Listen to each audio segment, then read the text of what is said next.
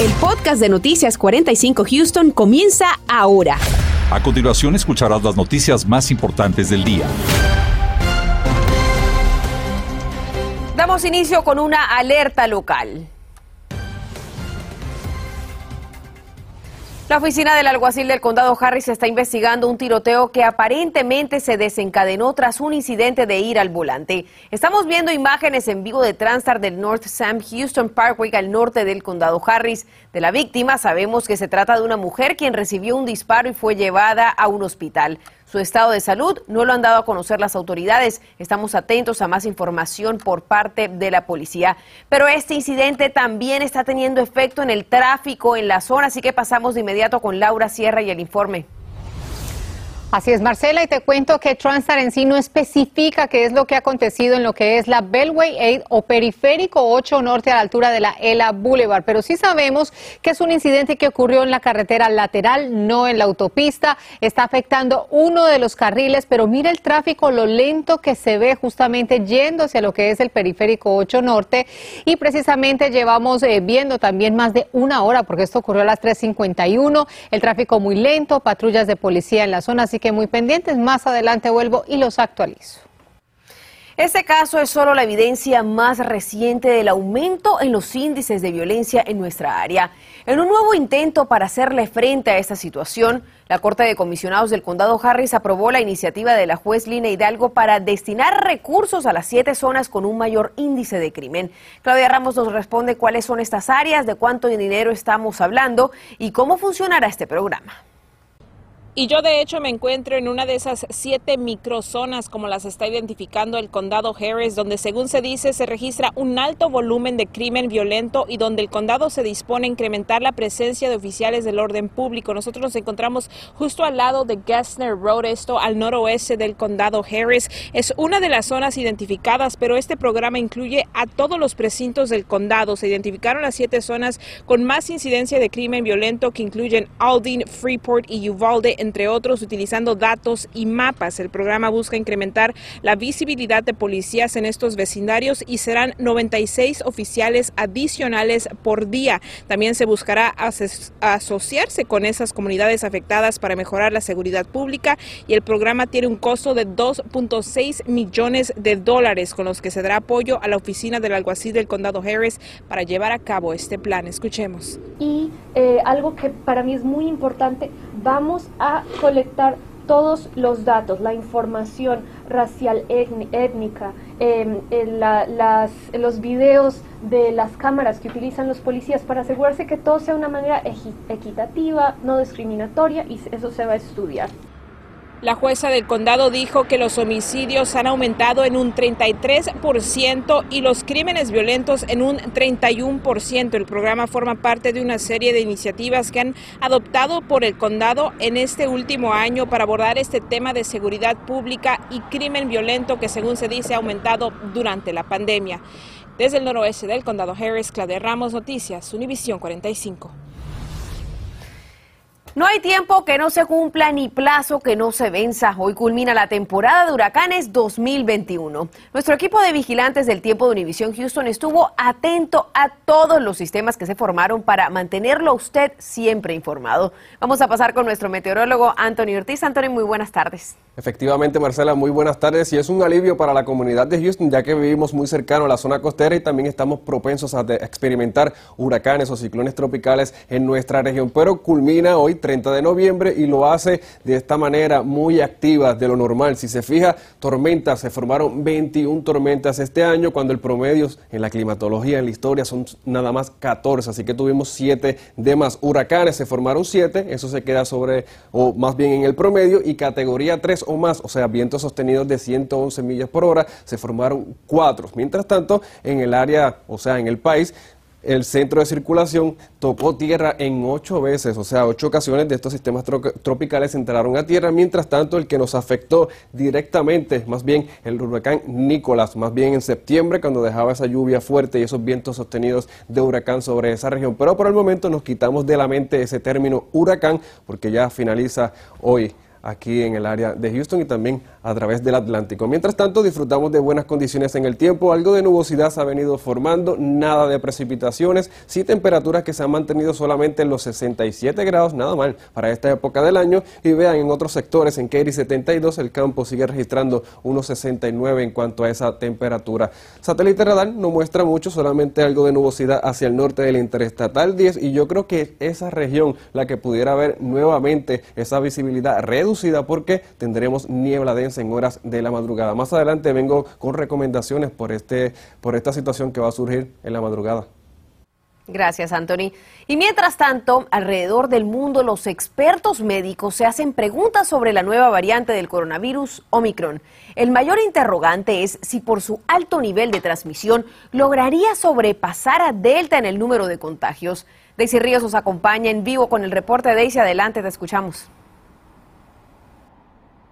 Y no solamente eso, Marcela, también con la intención de despejar estas dudas, los expertos médicos están haciendo los exámenes de laboratorios necesarios también para determinar si en un momento dado Omicron podría eh, tener mm, o mostrar más fortaleza precisamente o resistencia, inclusive a las vacunas que están ya en el mercado.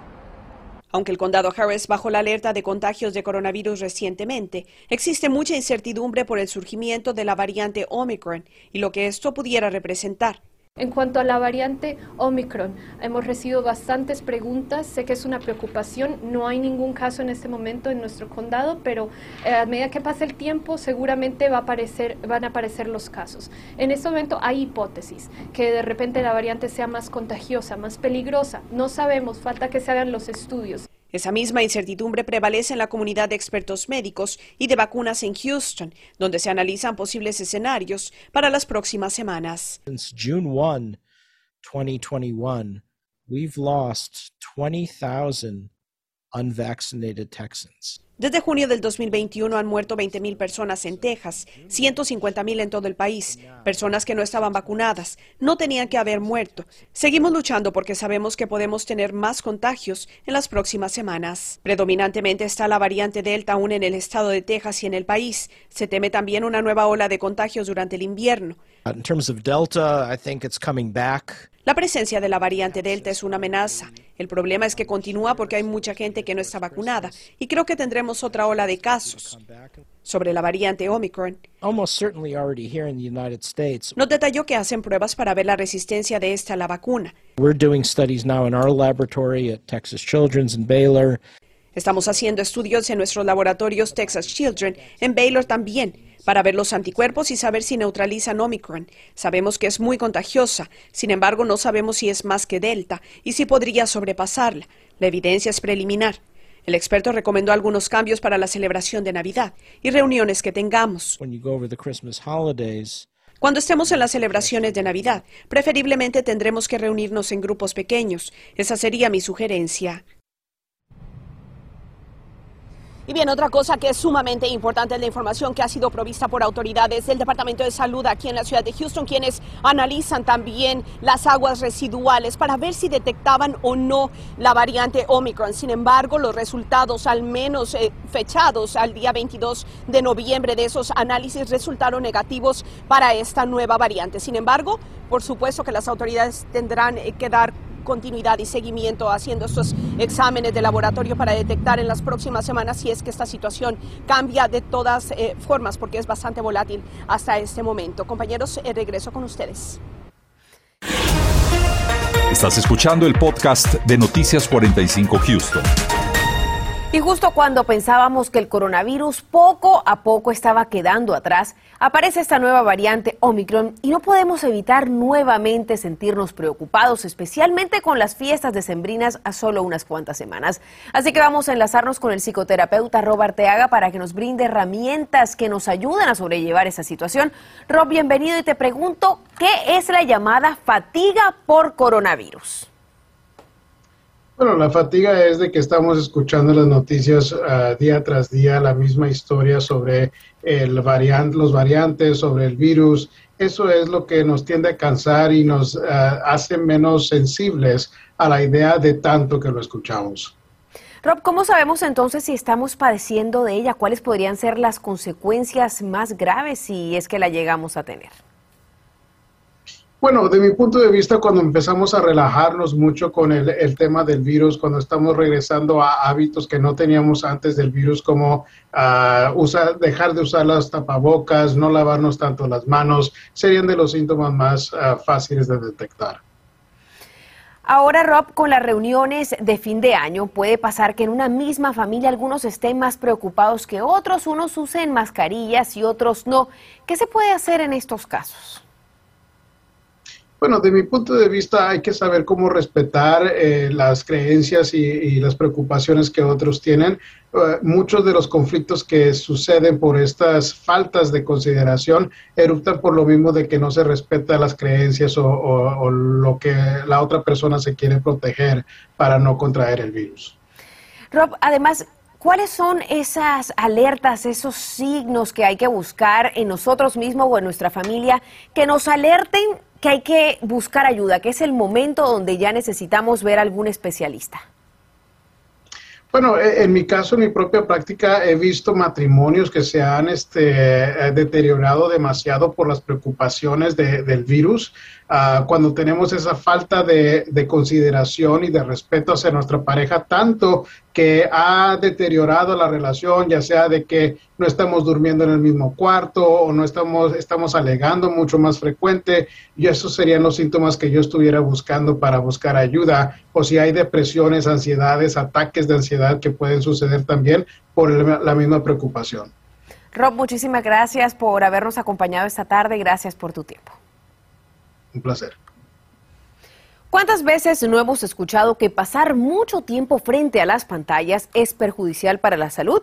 De acuerdo con la Asociación de Médicos de Texas, ese planteamiento es más que válido. Y para contrarrestar estos malos hábitos, lanzan una iniciativa para las familias en la que, bueno, usted también puede participar. David Herrera nos cuenta esta tarde de qué se trata. Gracias. La mayoría de nosotros nos hemos convertido en esclavos de este tipo de dispositivos, como el teléfono celular. Utilizamos estos aparatos en todos lados, ya sea en la misma mesa donde comemos, en la cama mientras descansamos o simplemente mientras estamos en nuestro auto esperando por la luz del semáforo que cambia verde. En los menores ocurre algo similar y es precisamente este el sector de la población que más le preocupa a la comunidad médica. Too much screen time is, having all these um, emotional and uh, physical han surgido muchas investigaciones que demuestran los impactos negativos del uso excesivo de pantallas principalmente en los más jóvenes. Y de acuerdo a expertos de salud, el pasar tanto tiempo frente a una pantalla puede crear daños graves, entre estos retrasos en el desarrollo, ansiedad, depresión, incapacidad para concentrarse, obesidad, problemas para dormir y dolor de cuello y espalda. Debido a que muchas familias no están tan relacionadas con el tema, la Asociación de Médicos de Texas decidió implementar la iniciativa Turn It Off Today o Apágalo Hoy. Esta consiste en sugerirle al padre acortar el tiempo que su hijo pasa con su dispositivo. younger child who's like um, below two years, we don't recommend any kind of screen time. Si tienen hijos menores de dos años, recomendamos que no pasen tiempo frente a una pantalla, al menos de que estén en una videollamada con algún familiar. A los niños de entre 2 y 5 años solo se les recomienda una hora al día, mientras que a los niños de 6 a 12 años se les sugiere establecer límites de no más de dos horas al día. Para los niños mayores de 12 años recomiendan establecer tiempos específicos y lugares donde no se pueden utilizar los dispositivos. La recomendación es de que ese tiempo que le está prohibiendo a su hijo estar frente a ese dispositivo lo pase con sus hijos haciendo actividades al aire libre. En el portal texasmed.org puede encontrar el resto de las recomendaciones y una especie de pacto que pueda hacer para comprometerse a implementar esta iniciativa por el bien de sus hijos y por usted mismo. David Herrera, Noticias, Univisión 45. En más noticias, más de 20 veteranos se suicidan a diario en los Estados Unidos y por esa razón la Fundación PTSD, Desorden de Estrés Postraumático por sus siglas en inglés, lanza una campaña de ayuda. A través de distintos espectaculares en Texas, Arizona y Georgia, esperan servir y dar una mano de ayuda a quienes están pasando por momentos difíciles. El programa es gratis para los veteranos y sus familias. Vamos a escuchar de Samuel Ontiveros. Como muchos, eh, regresamos muchos con... Uh, batallas mentales. Físicamente no, no sabemos cómo vivir regresando. y como muchos yo he sufrido eso por casi 13 años. Y cuando yo ya no pude es cuando entré al programa yo mismo. Para más información o si desea participar del programa de apoyo a los veteranos, puede ingresar a la página web ptsdusa.org o también llamar al 877-717-7873. Continuamos con el podcast de Noticias 45 Houston. En tanto, el condado Fort anunció la creación de un nuevo comité conformado por miembros de la comunidad. El juez del condado KP George destacó que el condado tiene una gran cantidad de recursos disponibles para los residentes, pero que por falta de difusión muchos no los están aprovechando.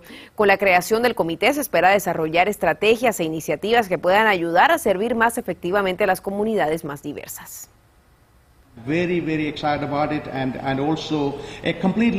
Estoy muy emocionado por este programa y el compromiso de nuestra comunidad. La idea es dar a conocer la ayuda de los programas que tenemos disponibles para los residentes del área, incluyendo oportunidades de trabajo.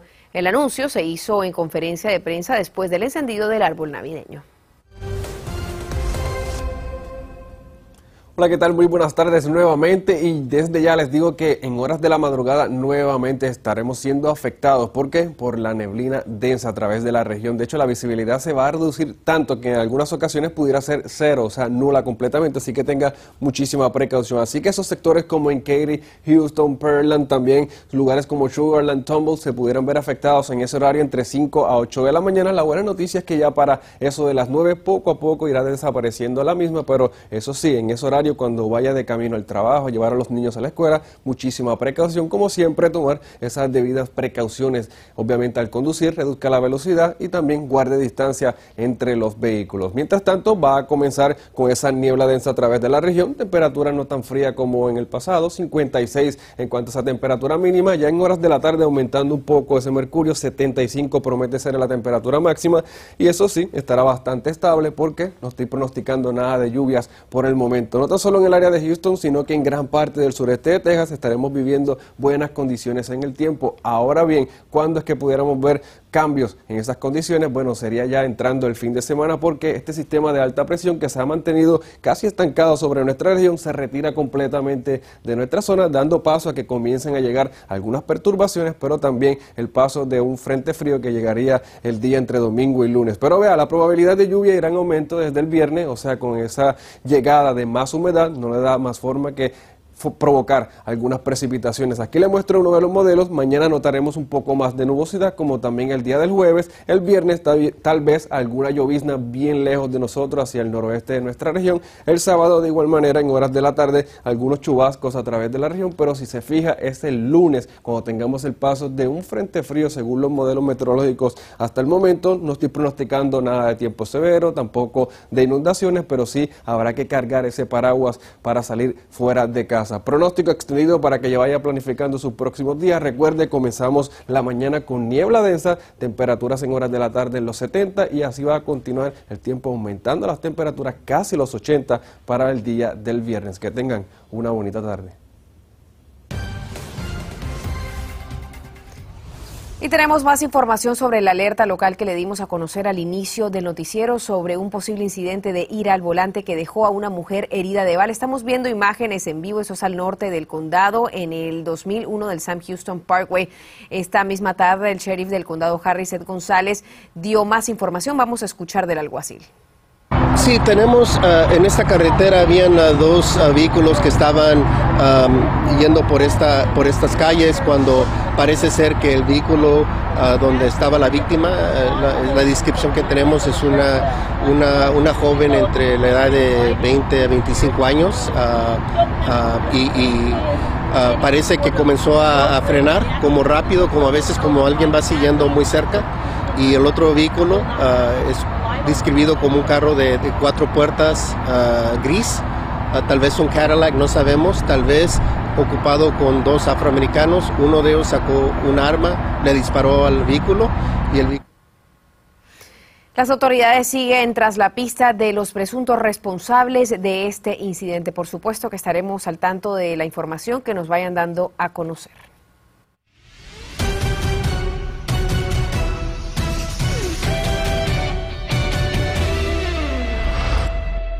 Este martes en su calendario deportivo, la Universidad de Houston recibirá a Northwestern State a partir de las 7 de la noche en el baloncesto masculino, mientras que a nivel profesional los Rockets enfrentarán al Thunder mañana a partir de esa misma hora, las 7 de la noche. En el fútbol americano colegial, este sábado Houston enfrentará a Cincinnati a las 3 en un atractivo encuentro, mientras que este domingo a nivel profesional los Colts visitarán a los Texans a partir de las 12 del mediodía.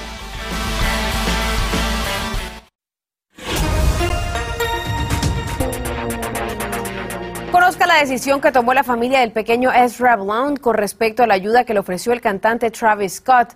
Blount es la víctima más joven de la tragedia del Astroworld ocurrido en el estadio Energy. Además, ella tiene planeado su próximo viaje, está listo para continuar con las medidas de salud para prevenir el contagio de COVID-19 ahora que ya se confirmó la variante Omicron. Un experto tendrá la lista de recomendaciones de lo que debe seguir para tener un viaje seguro. Lo vemos a las 10. Y así se mira la tarde sobre Galería, algo de nubosidad, sin precipitaciones por el momento y las temperaturas bastante frescas en el rango de los 60 grados. Próximas horas no tendremos una noche tan fría como en las pasadas, o sea, en las anteriores, pero eso sí, la temperatura continuará en descenso hasta caer ese rango medio de los 50 grados, pero tenga precaución en la madrugada porque nuevamente estaremos siendo afectados por la niebla densa a través del norte de la interestatal 10, compañeros.